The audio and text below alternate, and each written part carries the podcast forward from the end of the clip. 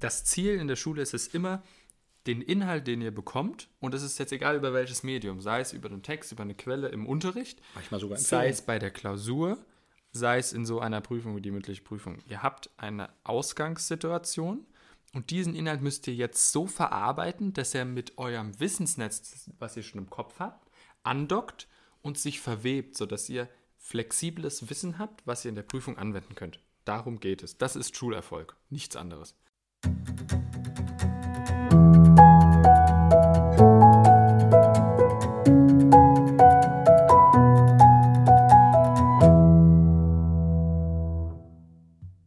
Leute und herzlich willkommen zu einer weiteren Folge von Sag mal Schüler, sag mal Lehrer. Heute mit einem etwas anderen Setting. Und zwar werde ich heute mal den Olli befragen zu unseren Abiturkursen. Denn es kam oft die Frage auf, was machen wir denn da?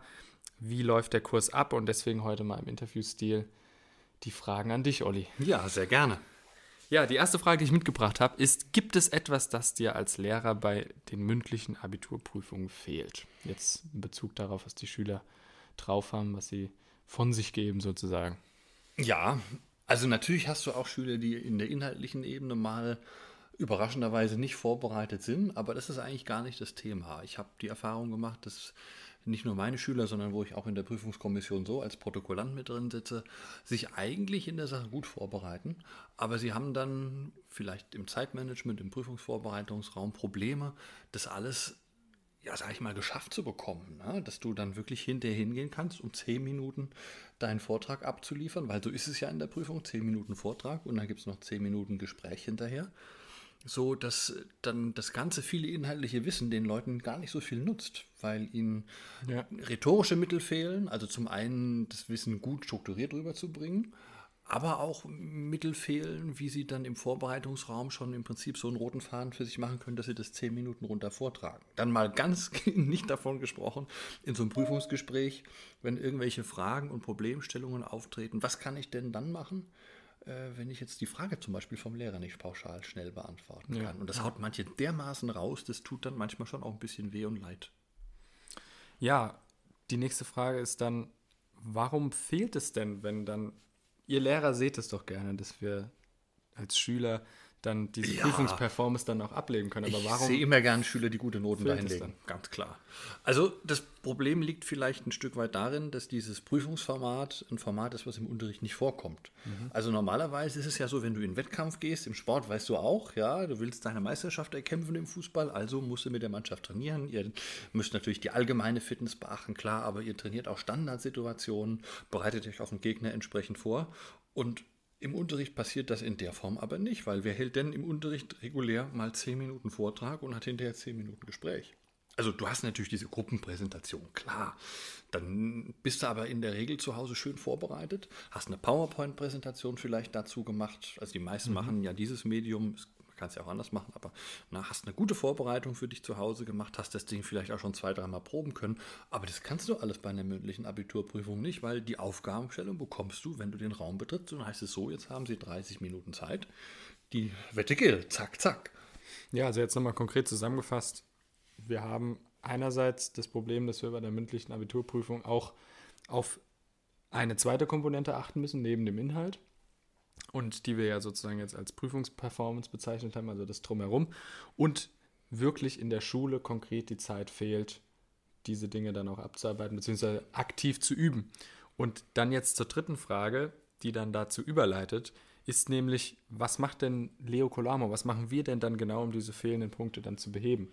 Gerade in unserem Osterkurs und unserem Herbstkurs, wenn es dann auch ums schriftliche Abitur geht. Ja, die Frage beantwortet natürlich auch gleichzeitig, warum soll ich denn, wenn ich kurz vor mündlichen Abitur stehe, bei Leo Kolame überhaupt mitfahren?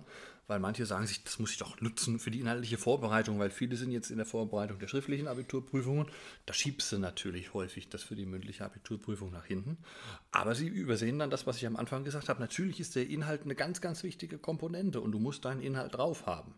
Den können wir bei Leo Colamo, weil wir haben Experten aus allen Fachbereichen dabei, sicherlich auch ansprechen. Aber wir fokussieren uns eigentlich genau auf den Teil, den wir sonst in der Schule nicht unterbringen. Also wirklich an die Hand nehmen des einzelnen Teilnehmers, die Situation durchgehen, 30 Minuten Vorbereitungsraum. Wir haben ja ein Drei-Level-System entwickelt, wie man sich Aufgaben nähern kann, wie man Texte bearbeitet, wie man das Ganze gut rüberbringen kann. Wir achten auch speziell auf Prüfungsrhetorik, mhm. sodass die Leute dann in diesen zwei Wochen in England das an die Hand bekommen, was ihnen auf jeden Fall nicht vermittelt wurde. Dann verrat doch jetzt mal zwei, drei rhetorische Kniffe, um den Inhalt dann auch wirklich noch besser zu, an den Lehrern zu verkaufen. Also was, was tun wir da aktiv mit den, mit den Teilnehmern in unserem Osterkurs? Mhm. Also ich nehme mal ein, zwei Sachen raus. Methode Müllemann ist so ein sehr schönes Beispiel. Wenn du eine Frage bekommst, die sehr vielschichtig ist und Sachen hergibt und der, die ist benannt nach Jürgen W. Möllemann, FDP-Politiker, der, ich glaube, irgendwann Ende 90, Anfang der 2000er bei einem Fallschirmsprung dann ums Leben gekommen ist. Aber wenn der gefragt worden ist von einem Journalisten, Herr Möllemann XY, so, und dann hat er immer gesagt, ja, also zu dem Thema gibt es natürlich viel zu sagen, aber ich will mich mal auf zwei wichtige Punkte beschränken. Dadurch hat Möllemann jetzt ganz verschiedene Signale geschickt. Zum einen macht er dem Journalisten klar, okay, ich weiß, ich habe nicht unendliche Redezeit. Politiker nutzen das ja gerne mal aus. Zweitens vermittelt er seinen Zuhörern, a, ich nehme auch deine Zeit wichtig, deshalb fasse ich mich kurz. Und B, indem er sagt, ich will mich mal auf zwei wichtige Dinge beschränken, vermittelt er gleichzeitig noch, er hätte viel Ahnung von der Sache. Ja, Vielleicht weiß ja. der Mann ja nur zwei Sachen, ja, ja, aber es kommt eben so rüber. Das ist eine dieser, dieser Modelle.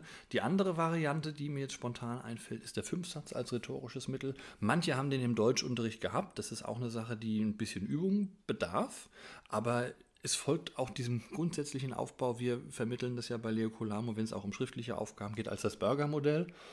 So, mhm. so, so einen fünfteiligen Aufbau sozusagen. Und beim Fünfsatz habe ich da verschiedene Varianten, je nachdem, ob ich irgendwas in der Reihenfolge darstelle, historische Abläufe darstelle oder was mit, mit äh, kontroversen Positionen habe, also einerseits, andererseits. Und dazu gibt es ein relativ einfaches sprachliches Muster für fünf, sechs, sieben, acht Situationen, die dann der Prüfling einfach nur abrufen muss und mhm. andockt. Das hat gleichzeitig den Effekt, dass ich für mich als Prüfling natürlich eine, einen roten Faden schaffe, aber auch, und das ist für uns Lehrer beim Zuhören natürlich auch wichtig, dass ich auch als Zuhörer dem Beitrag viel besser folgen kann. Ja. Das sind jetzt so zwei, die ich mal ganz spontan aus der, aus der Trickkiste rausziehe. Ja, also es geht da wirklich um die sprachliche Sicherheit. Ja, dass ihr da die Werkzeuge an der Hand habt, jetzt so zwei Kniffe, die der Olli jetzt mal präsentiert hat, aber noch, natürlich noch viele mehr, die praktisch auch ganz individuell anpassbar sind, ähm, dass ihr da wirklich die Sicherheit bekommt, eure Inhalte dann rüberzubringen und es so zu verpacken, dass es dann auch gut klingt. Ja, und da geht es natürlich auch noch so ein bisschen um die, um die Notfallsituation. Ne? Ja, Stichwort Notfallsituation. In so einer Prüfung hat man ja in gewisser Weise manchmal diese Notfallsituation, gerade weil man sehr nervös ist, weil es ja eine entscheidende Prüfung ist. Was können wir denn da konkret machen für die ähm, Dinge aus der Erste-Hilfe-Kiste? Also was, was gibt es denn da so SOS-Maßnahmen, die wir da mit den Teilnehmern besprechen werden? Also prinzipiell, du hast es gerade gesagt, es ist in der Regel eine sehr wichtige Prüfung, die da stattfindet. Bei manchen vielleicht sogar eine mündliche Nachprüfung. Das äh, muss man auch noch bedenken. Die ist ja dann besonders aufgeladen. Das fängt schon damit an, dass es wichtig ist, das Stresslevel unten zu halten. Da gibt es eine Reihe von, ja, sage ich mal, auch wieder kleinen Kniffen, die du anwenden kannst für dich, um das Stresslevel allgemein runterzuhalten. Dass das ein bisschen erhöht ist in der Prüfung, ist völlig normal, ist auch richtig. Weil dadurch bist du in der vollen Aufmerksamkeit, bist voll da. Es gibt nur dann irgendwann einen Punkt, wo der quasi der, der Übersprungschalter greift und dann habe ich diesen berühmt-berüchtigten Blackout. Also ich werde immer nervöser und dann kann ich mir irgendwie gar nichts mehr erinnern, weil einfach zu viel Adrenalin im Körper ist und die Synapsen werden blockiert und ich komme nicht mehr an die Informationen mhm. dran, die ich brauche, sondern mein Gehirn sagt mir, Gefahrensituation. Ausschalten. Ja, entweder ich, ich, ich fliehe jetzt oder ich greife an. Ich als Mitglied der Prüfungskommission würde letzte Variante nicht begrüßen. Das sage ich auch ganz klar dazu. Und, äh, oder es passiert eben dann wie bei dem Blackout, ich stelle mich tot. Also das Gehirn Gehirn macht dann und dann ja. geht nichts mehr. Da sitzt die Person da vorne wie ein Häuflein Elend und das, das möchten wir natürlich auf jeden Fall vermeiden. Und das heißt, die Leute bekommen von uns was an die Hand, wie du dein, dein Zeitmanagement schon so einrichten kannst, dass du im Vorbereitungsraum schon gar nicht erst in Stress kommst, selbst wenn da mal eine Frage bei ist, wo du denkst, uff, in der Form habe ich jetzt vielleicht nicht damit gerechnet, mhm. aber dass du auf jeden Fall auf einem, auf einem Anspannungsniveau bist, was gut für die Prüfung ist, nicht negativ, aber auch nicht so dieses äh, super cool, das kommt auch überhaupt nicht bei der Prüfungskommission an. Gar nicht. Aber wenn es doch nicht das äh, cool wirken ist oder das zu unsicher wirken ist, da geht es ja eigentlich auch um das Stichwort Körpersprache. Mhm. Und was ist denn da, was sind denn da die Tipps, die wir, die wir da den Teilnehmern mitgeben? Weil Körpersprache ist ja eine Sprache. Ist ja so ein Wort, aber wie, wie benutze ich, wie wende ich das an? Weil das ist ja meist nur theoretisch in, in Büchern oder Artikeln im Internet siehst du nur was zu theoretischen Tipps, ja, äh, mach dies, mach das, aber was kann ich denn da praktisch tun? Was, was können wir da in der Prüfungssituation dann wirklich mit der Körpersprache alles bewirken auch? Also es ist ein riesengroßes Feld. Aber ich will mich mal auf zwei Dinge beschränken. ja. Das eine fängt schon damit an, ist auch ein bisschen verbunden mit dem Thema Angst oder Angstlösung. Wie komme ich da drum rum?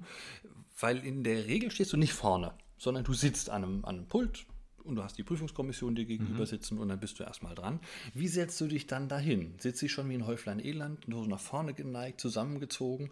Oder vermittle ich meinem Körper, hey, ich bin aufrecht, ich setze mich da ganz bewusst klar hin, baue, und das ist ganz wichtig, Blickkontakt auf mit den Leuten in der Prüfungskommission. Ich muss sie nicht die ganze Zeit anstarren, aber die sind ja in der Regel dir positiv gegenüber eingestellt, weil sie wissen, das ist eine Ausnahmesituation. Wir haben es eben schon gesagt, wir fokussieren uns auf die Dinge, die man in der Schule nicht lernt, weil es eine Ausnahmesituation ist, sind die natürlich dir gegenüber sehr positiv und möchten auch eine gute Performance sehen. Das heißt, da kriegst du auch ein Lächeln dazu, ein ermunterndes Wort.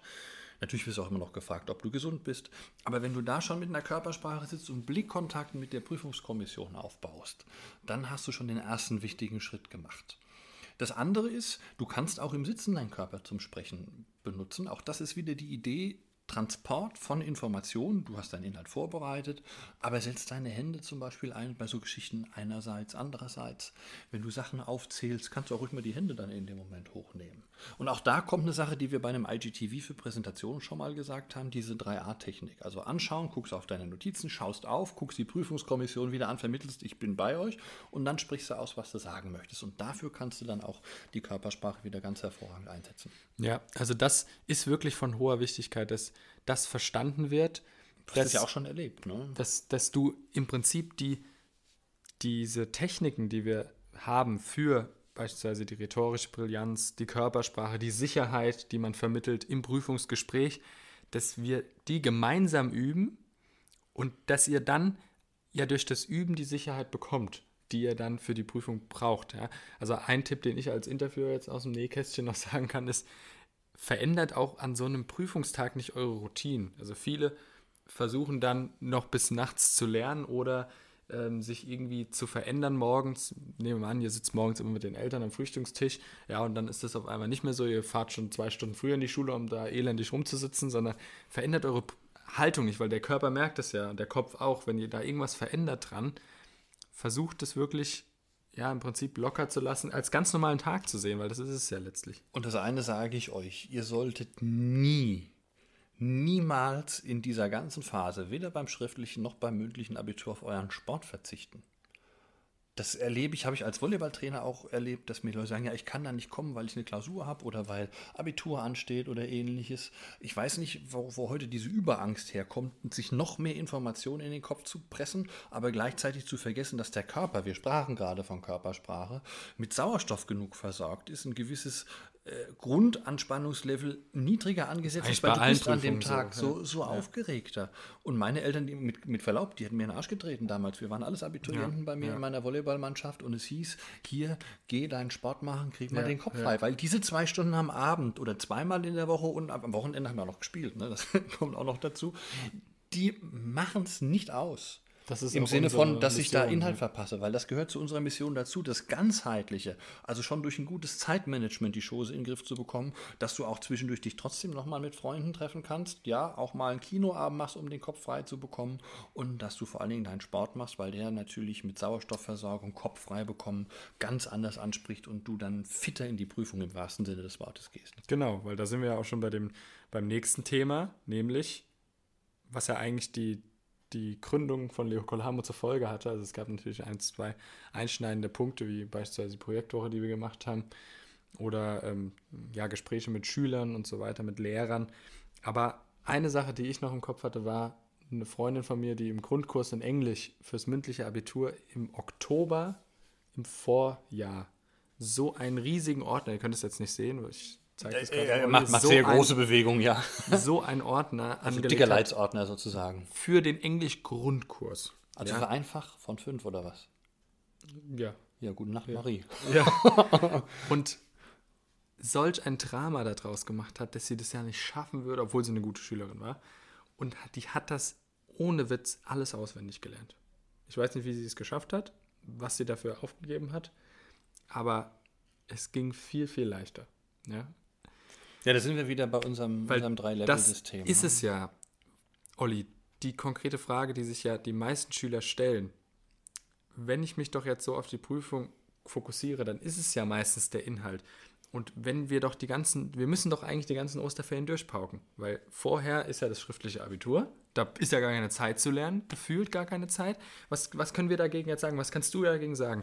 Was ist jetzt die richtige, die richtige ähm, Herangehensweise? Zu sagen, ich versuche nochmal den Feinstift zu machen für die Prüfung oder ich mache es wie alle anderen und sitze in den Osterferien und pauk durch und klopp mir irgendwie noch diese Inhalte rein, die ich ja am Anfang eigentlich eh schon weitestgehend verstanden habe, beziehungsweise überbewerte, weil ich viel zu viel lerne. Ja, also an diesen Inhalten führt prinzipiell kein Weg vorbei, aber du gehst ja doch dann schon viereinhalb Jahre in die Schule. Du gehst doch viereinhalb Jahre in die Schule und arbeitest an den Inhalten.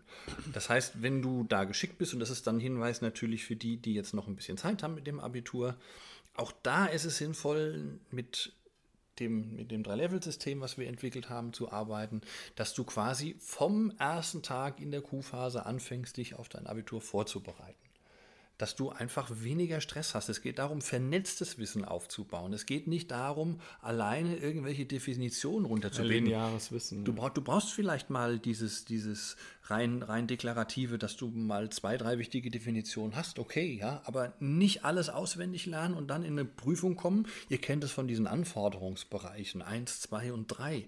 Das Reproduktive ist erstmal ein relativ übersichtlicher Bereich, der auch nicht so wahnsinnig viel Bewertungseinheiten bringt. Aber der andere Bereich, der ist der, wo du dann wirklich abgreifen kannst. Aber das setzt voraus, dass du Wissen flexibel im Kopf hast und vor allen Dingen, dass du dann diese Strukturen hast, über die wir gerade gesprochen haben, also mit entsprechenden rhetorischen Mitteln, mit fünf Sätzen, dass du in dem Vorbereitungsraum die halbe Stunde wirklich nutzen kannst und nicht aus Versehen da sitzt und die beantworten möchtest wie in der schriftlichen Klausur, wo du ja mindestens 90 Minuten Zeit hast, beim Abitur noch länger und dich dann wunderst, dass du mit Aufgabe 1 fertig bist, wenn auf einmal dein Prüfer im Raum steht und sagt so, oder der Vorsitzende, so, jetzt kommen Sie bitte mit, es geht los. Wie willst du dann aus der Hüfte geschossen richtig Performance machen? Das heißt also, wir gucken uns auch ganz konkret an und simulieren das auch durch. Was passiert in diesen 30 Minuten? Was kann ich da genau machen, um diese Aufgabenstellung schnell zu verstehen und in der Regel sind die Aufgaben ja auch miteinander verknüpft. Das heißt, einen roten Faden, den musst du erkennen, damit du ihn dann auch für dein Prüfungsgespräch und auch für deine Präsentation vorher, die zehn Minuten, wirklich nutzen kannst, um da zeitsparend ranzuarbeiten. Patrick wird sicherlich, sonst, ich greife es einfach vorweg, ne? sonst heißt es, sag mal konkret, ne? ganz wichtig, klar. Ähm, wenn du häufig im ersten Teil einen Text zusammenfassen musst, dann schreibst du keine Zusammenfassung mehr. Um Gottes Willen nicht mehr. Die Zeit hast du nicht. Markier dir einfach den Text, um den es geht, die wichtigen Stellen und das haust du dann spontan raus. Das kann man trainieren. Und dann kannst du aber auch an dem Text schon direkt für die anderen Aufgaben ja. arbeiten, weil der zweite Aufgabenbereich ist ja in der Regel Anforderungsbereich 2. Das heißt, du musst mit dem Text irgendwas weiterführendes tun. Also kannst du da schon deine Markierungen an den Text dran setzen. Und das ist auch wieder so ein Thema, was ihr bei Leo Colamo lernt. Du brauchst ein Set an Markierungstechniken. Das ist sozusagen die erste Ebene, dass, dass ihr das Ziel in der Schule ist es immer, den Inhalt, den ihr bekommt, und es ist jetzt egal über welches Medium, sei es über einen Text, über eine Quelle im Unterricht, im sei es bei der Klausur, sei es in so einer Prüfung wie die mündliche Prüfung. Ihr habt eine Ausgangssituation und diesen Inhalt müsst ihr jetzt so verarbeiten, dass er mit eurem Wissensnetz, was ihr schon im Kopf habt, andockt und sich verwebt, sodass ihr flexibles Wissen habt, was ihr in der Prüfung anwenden könnt. Darum geht es. Das ist Schulerfolg, nichts anderes. Und wenn ihr das schafft, dann nur mit einfachen Techniken. Und da haben wir das Drei-Schritte-System entworfen, was wirklich vom Ausgangstext, dass wir das immer wieder üben, dass wir sagen, unser Ausgangstext ist folgender. Wir haben folgende Informationen markiert durch bestimmte Farben, durch bestimmte Markierungszeichen. Bring das in eine Form, sei es eine Mindmap, sei es auf einer Karteikarte, sei es Stichpunktsystem, sei es Und eine auf Basis Konzeptmap. davon kannst du ja ganz locker reden. Genau, und auf Basis davon hast du ein strukturiertes Blatt vor dir dann in der Prüfung, was nicht zu unübersichtlich ist, was ganz klare Punkte auflistet, die du Stück für Stück durchgehen kannst. Und jetzt ist ja das Geniale daran, springen die rhetorischen Mittel ein, die, wir, die du gerade eben angesprochen hast. Jetzt passiert Folgendes.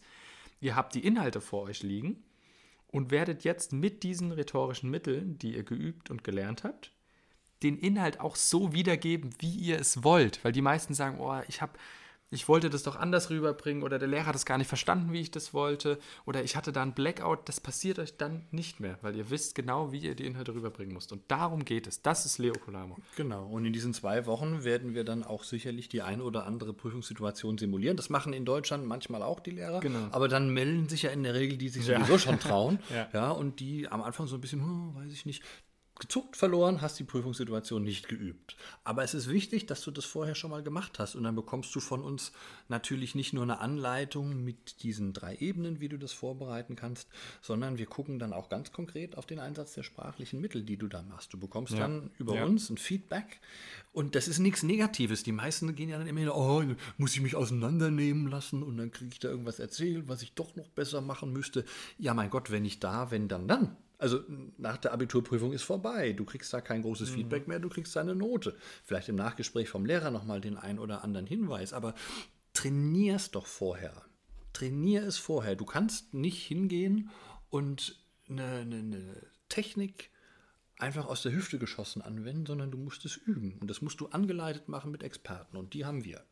Ja, also zusammengefasst, was wir heute in dem Interview mit dem Olli gelernt haben, ist, Leo Colamo hilft dir bei diesem Vortrag beim mündlichen Abitur, die Inhalte dann so zu strukturieren, dass sie klar rüberkommen, Genau. mit den rhetorischen Mitteln, die wir da besprochen hatten. Das waren jetzt eins, zwei, gibt es natürlich noch viel mehr, sodass das alles souverän verpackt ist, dass es ein Bild gibt. Genau, darum geht es, das Auftreten, Ja. die Wirkung. Und gleichzeitig dann durch diese besagten Kniffe im Prüfungsgespräch so die Ruhe zu bewahren, dass ihr die gezielten Lehrerfragen beantworten könnt, dass ihr wirklich direkte Antworten auch geben könnt und immer gleich alles parat habt. Dass ihr wisst, die Information muss ich jetzt so wiedergeben.